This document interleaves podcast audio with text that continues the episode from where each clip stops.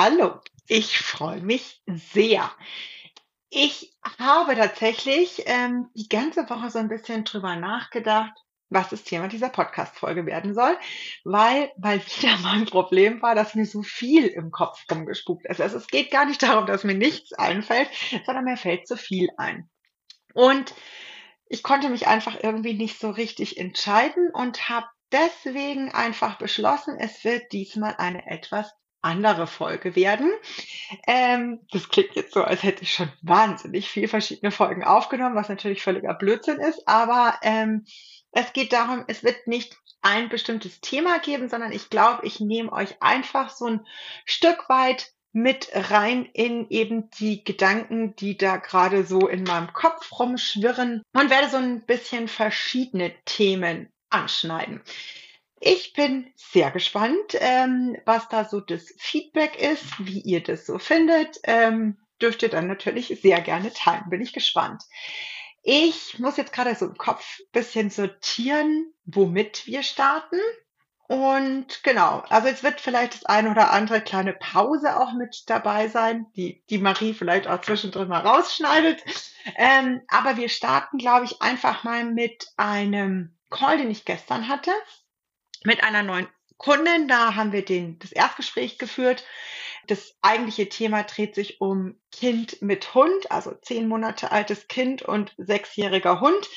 Da ein bisschen mehr Ruhe reinzubringen, weil das natürlich jetzt gerade eine sehr aufregende Zeit ist, weil das Kind das Krabbeln anfängt und das ist immer ziemlich schwierig für die Hunde wenn dann da dieses kleine Menschlein sich so seltsam durch die Gegend bewegt, auch mobiler wird und sich eben auf den Hund zubewegen kann, ob der das jetzt möchte oder nicht.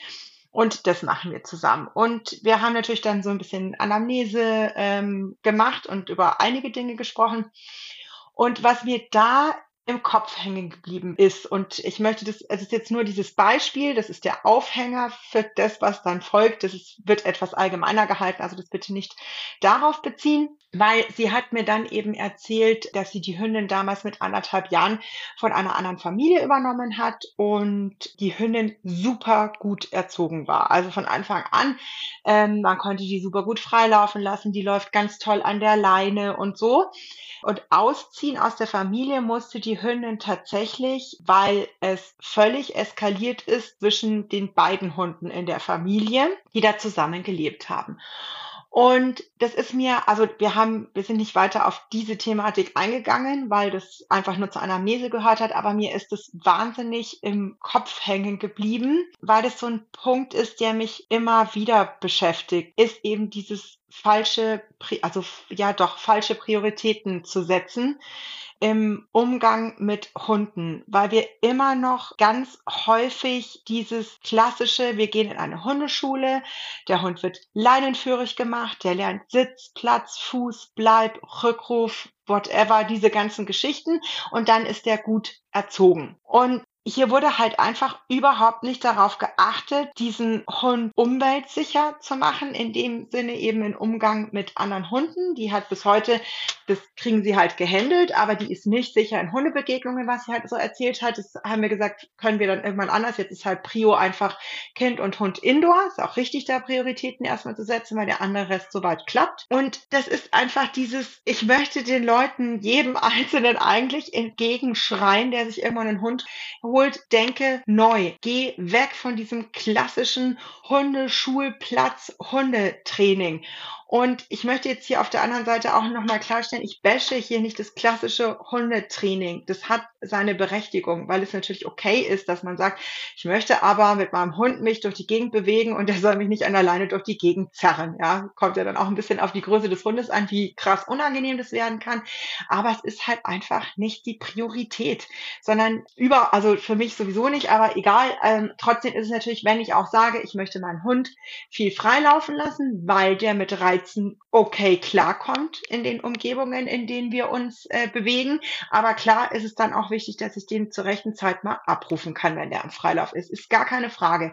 dann macht es natürlich auch Sinn, diese Sachen aufzubauen und sie ordentlich aufzubauen und die zu priorisieren. Und ich habe auch nicht, also ich möchte wirklich nicht, dass es falsch rüberkommt. Ich finde zum Beispiel auch, dass ein richtig gut aufgebautes Sitz in allen Lebenslagen ein saugutes Alternativverhalten sein kann, was ich viel abfragen kann, was vielen Hunden Hunden wahnsinnig hilft und auch natürlich den Menschen dann äh, durch den Alltag zu kommen. Aber zu sagen, du, wenn dir gerade nichts einfällt, setz dich mal kurz dahin und so weiter. Das ist überhaupt nicht verkehrt. Aber der Hund musste ausziehen, weil die ganze Basis innerhalb des Familienkonstrukts nicht gepasst hat. Und dann muss ich doch einfach sagen, nee, da sind die Prioritäten total falsch gewählt worden. Das ist die absolute Oberbasis. Und ich weiß auch, wovon ich rede. Also wir haben die Mali damals, unsere Terrierhündin, ja auch zu einem erwachsenen Hund, dem Anton, unserem Dalmatiner, dazugeholt. Wir hatten es zugegebenermaßen da relativ einfach, weil der Anton extrem cool mit Welpen war. Das hat halt nicht jeder erwachsene Hund. Trotzdem mussten wir ihn auch schützen vor diesem völlig durchgedrehten Welpen, äh, der da eingezogen ist und mussten auch schauen, dass die zwei sich finden. Sie haben es uns relativ leicht gemacht. Ich durfte das jetzt auch sehr eng vor zwei Jahren bei meinen zwei Patenhündinnen begleiten, dass die Femi, die Ersthündin, findet Welpen überhaupt nicht prickelt. Also die fand es nicht toll, dass der Welpe eingezogen ist. Das war ganz klar, dass wir extrem strukturiert die aneinander führen müssen. Und wir haben sechs Wochen lang ungefähr die wirklich konsequent getrennt in der Wohnung, haben immer nur extrem kontrolliert die zusammengelassen, haben diese Situation wirklich so gestaltet, dass es für beide Hunde möglichst angenehm ist. Ähm, was schwierig war, weil Welpe hatte Bock auf Kontakt zum Ersthund. Also die Danai war völlig verliebt in die Femi und die Femi hatte halt keinen Bock. Und da musste man natürlich irgendwie gucken, dass man beide Bedürfnisse möglichst gut unter einen Hut kriegt. Und das haben wir super hingekriegt. Also Ziel, wenn wir Hunde verpaaren, ist erstmal wirklich so, dass sie sich neutral okay finden. Mehr ist es nicht. Alles, was on top plus drauf kommt, ist natürlich bombastisch gut und ist Gott sei Dank sowohl mir gelungen bei Anton und Marlin noch auch bei meinen Patenhündinnen. Die sind super cool miteinander. Da hat eine andere Hundetrainerin auch gesagt, als sie erzählt haben, sie holen sich jetzt eine zweite Hündin dazu. Das geht gar nicht. Und spätestens, wenn die geschlechtsreif ist, dann haben die eine Beißerei nach der anderen und was da prophezeit wurde, wo ich auch gesagt habe, was ist denn das für ein Bullshit? Also schon dieses Kategorisieren. Ja, wenn zwei Hündinnen sind, na, die vertragen sich nicht. Also da geht's bis aufs Blut geht's dann da. So, ey, es sind unterschiedliche Persönlichkeiten, die man da zusammen verpaart und natürlich muss man das einfach schlau machen und ich bleibe auch dabei, es ist natürlich ein Stück weit häufig, naja, einfacher anders so einen Welpen dazu zu holen, ist halt einfach noch mal ein bisschen, ja, doch irgendwie einfacher. Ich finde es bei erwachsenen Hunden, da macht es vielleicht manchmal von der Einschätzung her leichter, ob die zusammenpassen, weil die halt schon dann so Persönlichkeiten sind. Aber ich finde, da die Bedürfnisse nochmal neu unter einen Hut zu bringen, glaube ich, schwieriger. Und bei erwachsenen Hunden wurde aber da auch immer nur gerufen, bei diesem einen Mal, glaube ich, wo ich mir jetzt daran erinnere, wo zwei Hunde unter einem Dach gelebt haben, die konnten sich einfach nicht ab. Also der erste Hund konnte den zweiten Hund gar nicht ab, der zweite war noch ganz cool. Und da waren einfach die ganzen Grundgegebenheiten so, dass der Mann wenig Zeit hatte, sich dazu inkludieren in das ganze Training und es alles an der Frau hängen geblieben wäre. Und die war einfach dann irgendwann maßlos überfordert. Und dann habe ich tatsächlich auch damals zur Abgabe des zweiten Hundes geraten, also den zweiten, den sie sich geholt hat, weil ich gesagt habe, ich finde es unfair für alle Beteiligten. Es ist in dem Haushalt aktuell niemand glücklich und es werden, also es wäre, glaube ich, wirklich machbar gewesen, aber mit einem Wahnsinnsaufwand. Und ich finde es auch okay zu sagen, das können wir aktuell nicht leisten aus verschiedenen Umständen. Aber dann darf man eben auch nicht zwingend daran festhalten und eigentlich dann alle unglücklich unter diesem Dach haben. Und wir hatten auch dann tatsächlich das Glück, dass wir für den zweiten Hund einen guten Platz finden konnten. Äh, ist nicht ideal. Ich ähm, rate nicht gerne zur Abgabe, aber manchmal muss man einfach wirklich das Gesamtbild auch mal schauen und dann wirklich fürs Beste entscheiden. So, ich springe schon wieder. Jetzt kommt man immer mehr zu diesen Hundeverpaarungen. Aber es geht mir wirklich prinzipiell einfach um dieses Prioritäten setzen, wirklich hinzuschauen und nicht immer an dieser klassischen Hundeerziehung zu hängen, weil ich das einfach, dieses Bild macht mich so fertig. Das ist eben so, das ist ein super gut erzogener Hund, der aber einfach nur diese Classic Basics kann, die eigentlich gar nicht so wichtig sind. Aber das ist das Bild der Gesellschaft. Wie gesagt, ich möchte jetzt überhaupt niemanden, auch diese vorherigen Besitzerinnen von diesen Hund dissen oder so, sondern das, die meisten Leute gehen einfach genau mit diesen Gedanken rein, das, äh, weil das gar nicht hinterfragt wird, weil das macht man so. Man geht in die Hundeschule und das ist das, was der Hund lernen muss, weil sie es nicht besser wissen. Und deswegen ist mir aber diese Aufklärung so wichtig, dass man da echt nochmal schaut. Also die, die ihr das hört, guckt nochmal drüber über euren Trainingsplan. Also was ist wirklich wichtig? Ich hatte das zum Beispiel auch mal selber mit einem Kunden, ich versuche da schon sehr klar auch zu sagen, wo die Prioritäten sind, aber ich kann es ja auch nur vorgeben und was umgesetzt wird, hm, äh, stecke ich ja auch nicht immer drin. Und der hatte sich aus, aus dem Auslandstierschutz eine Hündin geholt und die Hündin war extrem unverträglich mit anderen Hunden. Also die ist wirklich mit Verletzungsabsicht da reingegangen was trainierbar ist. Er hat es, also die war extrem gut trainierbar. Die war wirklich eigentlich eine saukoole Hündin. Und das hat er, da ist er auch dran geblieben. Das Problem ist halt nur, du kannst natürlich aktuell so einen Hund, der völlig steil geht bei Hundesichtungen, den nimmst du halt im Alltag nicht mit. Das heißt, keine Restaurantbesuche, nicht zu Freunden gehen und sowas, weil, ja, also muss man halt immer so ein bisschen aufpassen. Und deswegen habe ich auch gesagt, es ist total wichtig, dass äh, sie auch das Alleinebleiben priorisieren, weil Stück für Stück können wir alles hinten drauf aufbauen, aber sie haben ja auch ein Leben. Also er hat sich den Hund geholt und es gab noch die Freundin dazu, die, glaube ich, mit dem Gesamtkonstrukt eh nicht ganz so happy war, also die sich halt das Leben mit dem Hund auch einfach anders vorgestellt hat, was man ja auch verstehen kann, aber sich, glaube ich, der Herausforderung nicht so ganz gewachsen gefühlt hat. Und was hat er aber ständig gemacht? Er hat Bleibübungen trainiert. Er hat Abruf trainiert. Und der Hund war ja überhaupt noch nicht wesensfest genug, als dass man den hätte freilaufen lassen können. Also ist ein Abruf aktuell eigentlich gar nicht auf der Prioliste ge gewesen. Aber die war, die war ein Malinois-Mischling. Und deswegen konnte die so Signaltreue und sowas. Da hatte der natürlich schnellen Erfolg mit dem, dass sie das gemacht hat. Ähm, und deswegen hat ihm das wahnsinnig viel Freude bereitet. Also ich kann das halt schon verstehen. Und alleine bleiben war halt ein bisschen mühsamer. Und das hat er halt nicht priorisiert priorisiert. Und am Ende des Tages ist ihm die Puste ausgegangen, weil der Hund nicht alleine bleiben konnte und sie haben ihn wieder abgegeben.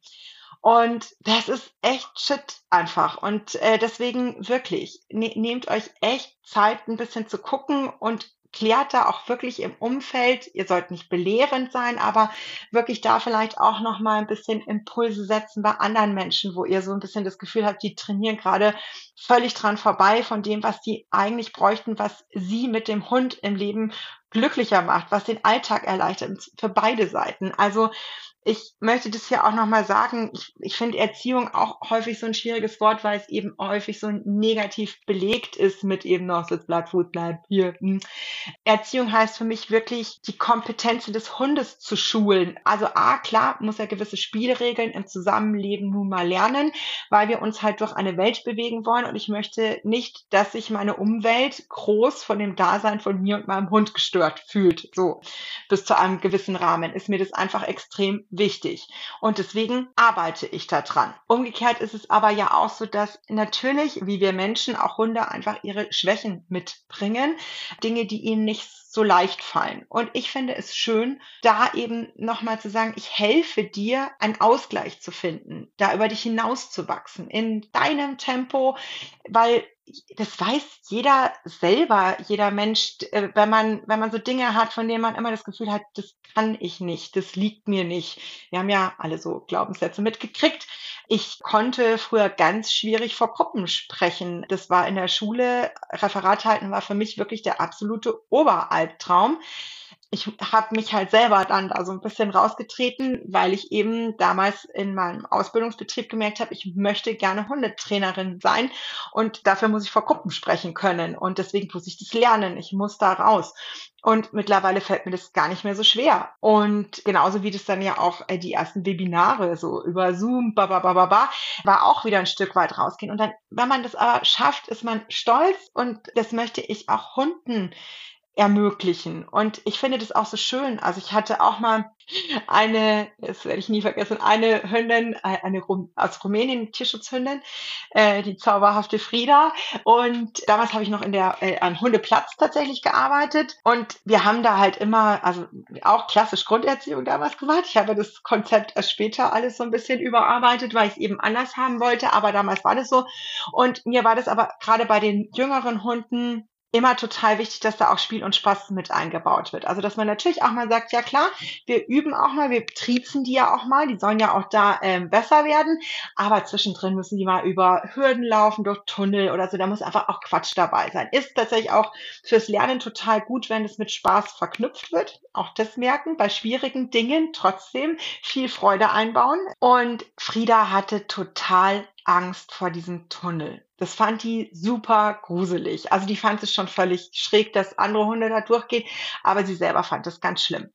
Und das ist ein bisschen schwierig tatsächlich natürlich in solchen Momenten, wenn in, keine Ahnung, wie viele Hunde, wahrscheinlich waren es sechs oder sowas in der Gruppe. Wenn fünf Hunde da durchgehen, ist es natürlich für die Halter von der Frieda ein bisschen schade meistens. Also die knabbern da so ein bisschen dran, wenn, wenn der eigene Hund es dann halt nicht so macht. Und das äh, kann ich aber ganz gut auffangen. Also ich habe das halt auch erklärt. Es kommt ja ganz woanders her. Die anderen Hunde kommen halt eher vom Züchter. Die kennen dann oft schon irgendwie so ein Bällebad und so, so ein Tunnel und so. Die werden da halt ganz anders dran gewöhnt, aber das ist ja gar kein Problem. Wir haben ja ein paar Wochen Zeit und wir machen das ganz entspannt. Und wir haben das wirklich sehr entspannt angeleitet.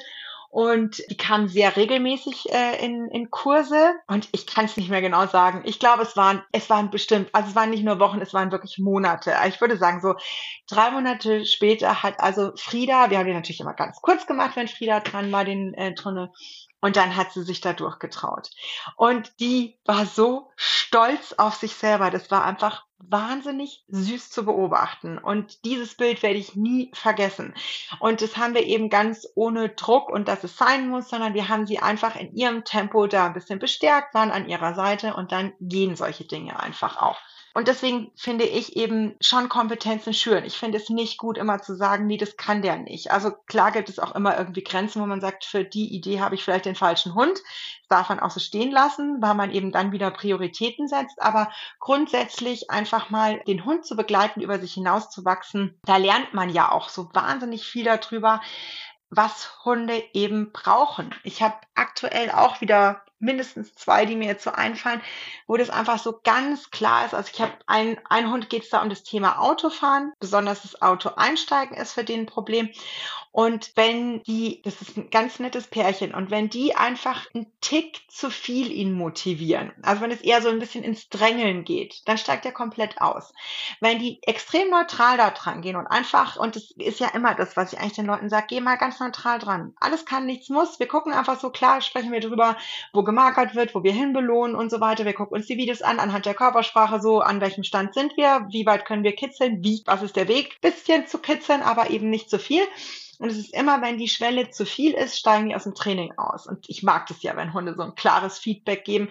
Aber das ist halt auch total cool für die Bezugspersonen, das zu beobachten und zu merken, was der Hund braucht in Konfliktsituationen, weil das ist ja anwendbar dann auf den kompletten Alltag und alle Situationen. Also das sind so die Dinge, die mir gerade so ein bisschen im, im Kopf rumschwirren und deswegen wirklich guckt noch mal drüber und geht ein bisschen weg von, also denkt neu, denkt wirklich ein bisschen neu und moderner das ganz, den ganzen Umgang mit Hunden. Das glaube ich können Hunde aktuell vielleicht sogar noch ein Stückchen mehr gebrauchen als vor ein paar Jahren. Ich habe eher das Gefühl, dass es aktuell wieder total zurückdriftet in den Grundgehorsam. Aber man ist ja da so in seiner Blase drin. Wer weiß. Also Schaden tut's auf gar keinen Fall. Genau. Das andere äh, Thema, was mich äh, sehr beschäftigt hat oder beschäftigt, ist tatsächlich, weil ich das auch diese Woche, glaube ich, zweimal sehr intensiv in, in, in Beratungsstunden hatte, ist Sommer mit Hund klappe es jetzt einmal kurz durch. Ich will aber am Ende auf ein anderes Thema beim Sommer mit Hund raus. Also klar, wir reden über, wir verhalten uns angepasst, Hitze ist ein Stressor,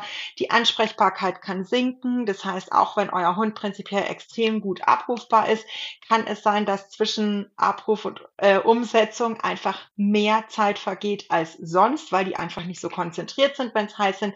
Hier natürlich immer so ein bisschen anpassen, wenn ihr sie ansprecht, dass ihr es eben, wenn es sehr heiß ist und ihr merkt, die sind sehr schlapp und müde, alles ein bisschen früher macht, eventuell eben auch, wenn die gut im Freilauf sind, mal an der Leine sichern und solche Geschichten einfach mit einbauen. Klar ist natürlich auch anpassen, wo gehe ich wann spazieren. Wir brauchen nicht darüber reden, dass wirklich überhaupt gar kein Hund dafür gemacht ist, bei Mittagshitze joggen zu gehen oder am Fahrrad zu laufen oder sowas. Man sieht es trotzdem noch. Es ist erstaunlich, dass die eh nicht ständig tot umfallen, äh, aber irgendwie überleben die meisten es und deswegen wird es halt weiterhin gemacht. Bitte tut es nicht. Trotzdem natürlich dürft ihr auch ein bisschen beobachten. Hunde sind natürlich auch unterschiedlich hitzeempfindlich. Also ich kann es auch vergleichen, der Anton war weit nicht so hitzeempfindlich, mit dem konnte man im Sommer trotzdem auch lange Spaziergänge und Touren machen. Er hat zwischendrin mal Wasser gebraucht und so, gar keine Frage. Man muss fairerweise natürlich auch sagen, wir hatten nicht diese Eskalation der Hitze, wie es halt mittlerweile einfach ist. Es ist ja äh, viel drückender geworden. Die Mali war aber auch einfach von Anfang an, die ist jetzt neun, die war von Welpen an, hast du das eigentlich schon gemerkt, dass der Hitze ganz anders zu schaffen macht und dass wir da deutlich mehr Rücksicht nehmen müssen. Und wenn ich in der Früh es nicht schaffe, die ganz lange Runde zu gehen an heißen Tagen, dann gibt es bei uns gar keine lange Runde. Es kommt nicht so oft vor, weil ich es mir natürlich dann so einplane. Aber wenn es aus irgendwelchen Gründen mal nicht funktioniert hat, dann gehen wir wirklich nur kurze Runden und chillen sonst einfach in der Sonne oder beziehungsweise mehr im Schatten rum. Und das war es einfach. Also da ein bisschen auch weg vom Auslastungsgedanken im Sommer geht uns meistens ja nicht anders. Wir sind meistens auch ganz schön schlapp, wenn es einfach so heiß ist und es ist auch in Ordnung. Dann dürfen wir einfach ein bisschen runterfahren. Das Thema, worauf ich aber noch raus wollte zum Thema Sommer, was ich finde, was da einfach auch nochmal richtig an Präsenz dazu gewinnt, ist Fressen vom Boden. Weil ja, es natürlich total schwierig ist. Die Parks sind voll von Menschen. Also wir haben ja zum einen das Problem mit den Glasscherben, Kronkorken, sonstigem. Aber wir haben auch das Problem der verschiedensten Hinterlassenschaften von, war keine Toilette in der Nähe, aber man musste halt ewig da sitzen als Mensch, bis aber auch die ganzen Essensreste, Chipstüten etc. pp. Und da muss man natürlich einen Umgang damit finden. Also zum einen, es ist völlig normal, dass Hunde Dinge vom Boden aufnehmen wollen. Das ist einfach in der Genetik natürlich drin. Bei dem einen mehr, bei dem anderen weniger. Also haben wir zum Beispiel einen Hund aus dem Auslandstierschutz, wo mindestens auch die Elterntiere noch auf der Straße gelebt haben. Also der muss es nicht selber, sondern ist einfach in der Genetik dieses Selbstversorger-Ding ist ganz anders präsent nochmal als bei einem Hund, wo das so ein bisschen abgezüchtet quasi wurde. Aber sie zeigen es alle, kennen alle, die Welpen staubsaugen alles, weil die halt auch übers Maul entdecken. Und es ist auch ein Stück weit wirklich in Ordnung und wir sollten es auch auf gar keinen Fall komplett unterbinden. Das möchte ich hier nochmal sagen. Es gehört auch mit dazu und ungefährliche Dinge wie, ach, was weiß ich, was die Mali alles so immer mal findet. Das wird ja mit der Zeit auch uninteressant, wenn man da jetzt nicht viel Fokus reingibt. Aber die Mali ist als Welpe auch. Die hat nur irgendwas fallen gelassen, wenn der nächste Dreck ähm, in der Gegend rumlag, der einfach spannender war, den man mitschleppen konnte. Und da ich Schule wie sage ich denn? Ich möchte euch da immer so ein bisschen mitgeben, einen sehr entspannten Umgang damit prinzipiell mal zu finden. Also jetzt als Basis, dass man wirklich sagt so, ja, dann schleppt er halt meine Bäckertüte mit sich rum. Irgendwann spuckt er sie auch wieder aus und da kommentiere ich gar nichts. Ich äh, kommentiere weder das Ausspucken noch das Mitschleppen. ist mir einfach wurscht, um da überhaupt gar keine Aufmerksamkeit reinzugeben. Gleichzeitig muss ich natürlich aber auch ein bisschen das Tauschen üben, dass mein Hund eben auch lernt, mir mal was zu bringen und auszuspucken und zu üben. Das muss man halt immer dem individuellen Hund auch anpassen passen? Ähm, wie ist der da so drauf? Und natürlich übe ich auch gleichzeitig schon, dass die auch mal was liegen lassen. Ja, man muss ja auch nicht alles mitschleppen. Aber das sind Trainingsschritte, die natürlich extrem individuell angepasst werden müssen. Das Problem ist halt, wenn ich das jetzt ähm, den Herbst und Winter über cool geübt habe, dann sitzt es ja auch in den Situationen meistens, die im Alltag so kommen. Und dann kommt eben der Sommer und auf einmal ist es einfach extrem verführerische Sachen, die rumliegen, plus eine wahnsinnige Masse davon. Und da müssen wir halt immer ein bisschen einkalkulieren, dass wir wieder bei dem Thema sind, Impulskontrolle ist endlich. Das heißt, ich kann einem Hund, es kommt auch da wieder so ein bisschen auf die Persönlichkeit an, die Situation, den Trainingsstand und so weiter. Aber nehmen wir an, ich kann den super gut fünfmal hintereinander von coolen Sachen rauswenden, abrufen, whatever, ihm sagen, er soll es liegen lassen. Das kostet Kraft und Impulskontrolle, das jedes Mal liegen zu lassen. Das heißt, es muss A, unfassbar extrem gut und hochwertig belohnen. Es muss sich wirklich lohnen für den Hund. Aber es kann dann auch sein, dass eben beim sechsten, siebten, achten Mal schafft er es nicht mehr und muss es machen. Also gehen wir jetzt ein bisschen zu den pragmatischen Tipps, weil Trainingstipps kann ich euch jetzt wirklich nur anhand des eigenen Hundes individuell geben, aber pragmatische Tipps sind wirklich, dass ihr ein bisschen schaut, wo ihr spazieren geht. Also bei uns zum Beispiel würde ich nicht Isarauen gehen. Dann, also wirklich, wenn ihr die Möglichkeit habt, vielleicht irgendwo hinzufahren, wo nicht ganz so viel los ist, damit ihr eben nicht eins nach dem anderen an Fressalien hintereinander weg äh, habt, dann würde ich das auf alle Fälle nutzen für die langen Runden und die kurzen Runden wirklich auch kurz halten. Sichert die Hunde wirklich auch an der Leine, um sie notfalls stoppen zu können. Geht da wirklich, es muss nicht alles ohne Leine immer funktionieren, sondern das ist in Ordnung. Ich hatte sogar, der Anton war wirklich extrem gut abrufbar Aber wenn wir dann manchmal auch an der Isar unterwegs waren, auch mit so viel Grillfleisch und sowas, der Hund aus dem Vegetarierhaushalt ist schier ausgeflippt bei dem Geruch. Den konnte ich ganz häufig da auch super gut wegrufen, hintereinander weg, weil der wirklich einen sehr guten Abruf hatte. Aber ich will ihn doch auch nicht die ganze Zeit dann immer wieder rausrufen müssen. Also war da einfach die Leine dran. Und dann konnte er da so ein bisschen fertig wittern und dann habe ich mich gefreut, wenn er sich abgewandt hat. Dann hat er wieder was bei mir gekriegt. Das war viel entspannter. Also seid euch da da, macht, macht es einfach, macht auch einfach eine Leine dran. Und was ich eben auch noch mitgeben will, weil ich aktuell da eben eine Hündin im Training habe, die ist, die kämpft mit Allergien. Das heißt, die reagiert halt wirklich heftig, wenn die falsche Sachen, also körperlich heftig, wenn die falsche Sachen kriegt. Und da muss man einfach aufpassen. Und für solche Fälle würde ich tatsächlich auch darüber nachdenken, einen Maulkorb aufzutrainieren, weil ihr einfach so ein bisschen aus dieser Anspannung rauskommt, weil man da natürlich immer das so, oh Gott, oh Gott, jetzt werden sie gleich wieder was erwischt. Und dann ist man die ganze Zeit, geiert man um diesen Hund rum.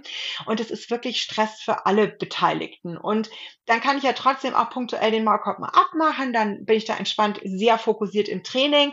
Aber ich muss halt dann nicht den ganzen Spaziergang, sondern wenn ich sage, boah, ich brauche ein bisschen Zeit zum Durchschnaufen. Also klar gehen wir immer achtsam mit dem Hund, aber mal zum Durchschnaufen, dann setze ich einfach den Maulkorb auf, weil dann habe ich ein bisschen mehr Zeit, die mir verschafft wird, bevor der Hund irgendwas aufgenommen hat. Wie gesagt, trotzdem natürlich Trainingsschritte üben, aber dann unter Trainingsbedingungen, wo ihr einfach die Ablenkung mitgestalten könnt. Das heißt, ich kann ja auch dann, ich mache das gerne unter so Nudelsieb, dass die Sachen halt gut riechen, aber der Hund kommt nicht einfach dran und dann kann ich ja eben das üben, was ich haben will wenn, also Abruf, Abwenden oder sowas. Ich gebe es nur mal mit. Ich bin persönlich kein großer Fan von diesem klassischen Anzeigeverhalten, was ganz oft da geschürt wird, ist eher dieses Absitzen vor Futter. Das ist genau für solche Situationen super unpraktikabel. Also das kann ich natürlich mega gut auftrainieren. Aber ey, wenn ich dann in München irgendwo spazieren gehe, dann sitzt alle drei Meter sitzt mir der Hund dann vor irgendwas Fressbarem. Das finde ich nicht ideal. Ähm, also da finde ich eher so ein Abwenden, guten Abruf oder sowas deutlich besser. Aber das sind wir halt wieder dabei. Das muss man ein bisschen individuell. Wo lebt ihr? Wenn ich natürlich jetzt irgendwie ländlich wohne und da ist nur ab und an mal irgendwas, dann kann ich ein super gutes Anzeigeverhalten. Dann ist es auch sinnvoll und praktikabel. Aber da wieder so ein bisschen eben schauen, was für euch sinnvoll ist. Und wie immer gilt natürlich auch, wenn ihr da irgendwie unsicher seid, was ist da für mich richtig oder ich komme da im Training nicht weiter, dann holt euch da wirklich kompetente Hilfe, die euch da irgendwie helfen kann. Ja, ganz genau. Also, es hat mir riesig Freude gemacht. Ich bin sehr gespannt, was ihr sagt. Wie gesagt, es war jetzt ein bisschen unstrukturierter heute, ein bisschen mehr durchgesprungen, aber ja, wir schauen mal, was ihr dazu sagt. Ich wünsche euch noch einen schönen Tag und freue mich aufs nächste Mal.